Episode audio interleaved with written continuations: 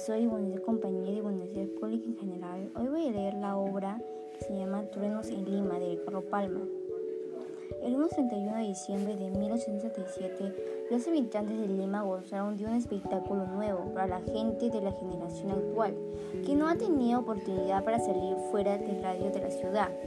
Desde las 4 de la tarde empezó la atmósfera a cubrirse de espesas nubes y a las 5 desprendióse sobre la ciudad una gruesa lluvia acompañada de relámpagos seguidos de la detonación de cuatro truenos.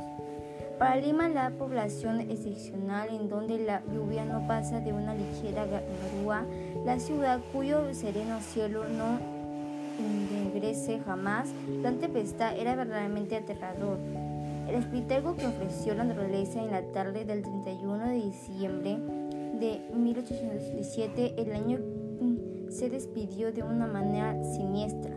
Con tal motivo y para, satisfacer la curiosidad de un periodista, compilamos los datos que contiene la siguiente carta.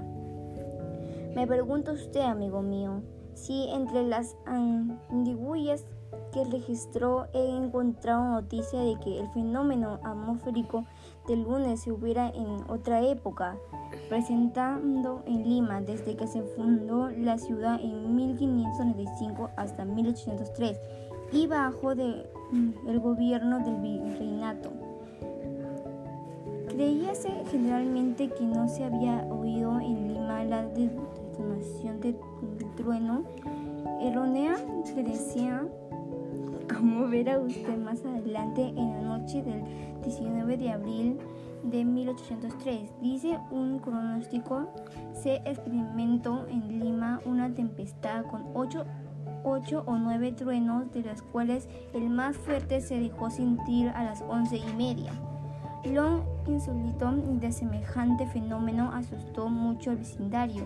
En noviembre se repitieron los truenos. Hubo en ese año algunos temblores, precursores de un estío muy rígido, deduciéndose de que el calor, la electricidad y los vientos pueden producir una tempestad en parajes donde nunca se ha visto.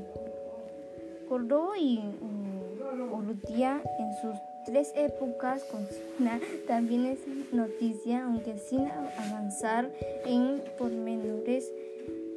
Hipólito y Unaunui, en su importante obra sobre el clima de Lima, de algunos detalles sobre la tempestad.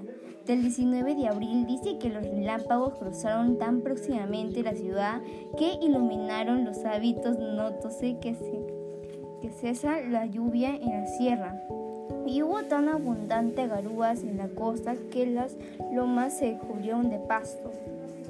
Gabriel Morona, en su almanaque para 1804, después de disertar sobre las causas y efectos de la tempestad del año anterior, dice que el 13 de julio de 1552, a las 8 de la noche, se halló en Lima un trueno fuerte y se vieron dos relámpagos y que igual fenómeno se repitió en 1720 y en 1747.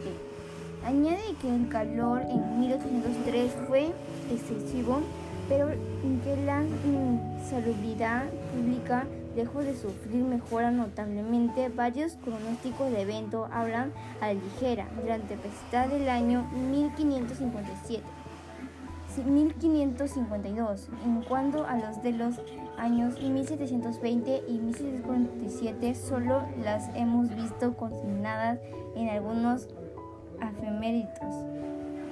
Mm, el primer trueno del 19 de abril fue producido a legua y cuarto de la ciudad y el último sobre la misma tan grande fue la alarma y consternación del pueblo, que al día siguiente hubo procesión de rogativo y penitencia. Resumen, la, del lunes 31 de diciembre ha sido la quinta tempestad que ha caído sobre Lima en, 300, 342 años que lleva de existencia y no sé más sobre el asunto.